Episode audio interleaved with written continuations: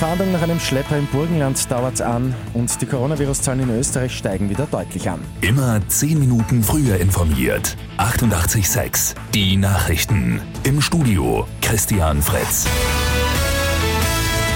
An der burgenländisch-ungarischen Grenze wird weiter nach einem Schlepper gefahndet. Der Mann ist mit einem Kleinbus gestern bei Siegendorf angehalten worden. Im Wageninneren waren 29 Flüchtige, zwei davon waren tot. Der Lenker des Kleinbusses ist daraufhin geflüchtet. Die aufgegriffenen Flüchtigen sind befragt worden.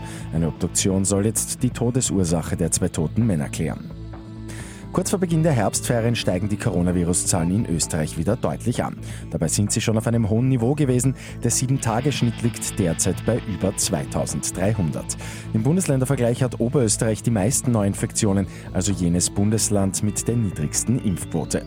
Die Lage in den Spitälern ist aber zum Glück noch stabil. Am dritten Spieltag der Fußball Champions League holt der FC Liverpool den dritten Sieg.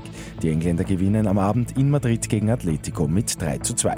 Weitere Ergebnisse des Abends Paris Saint-Germain gegen RB Leipzig 3 zu 2, Ajax Amsterdam gegen Borussia Dortmund 4 zu 0 und Schachter Donetsk gegen Real Madrid 0 zu 5.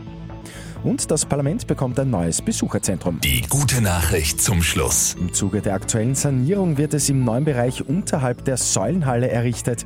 Bei dann freiem Eintritt kann etwa der Plenarsaal besucht werden. Mit 886 immer 10 Minuten früher informiert. Weitere Infos jetzt auf Radio 886 AT.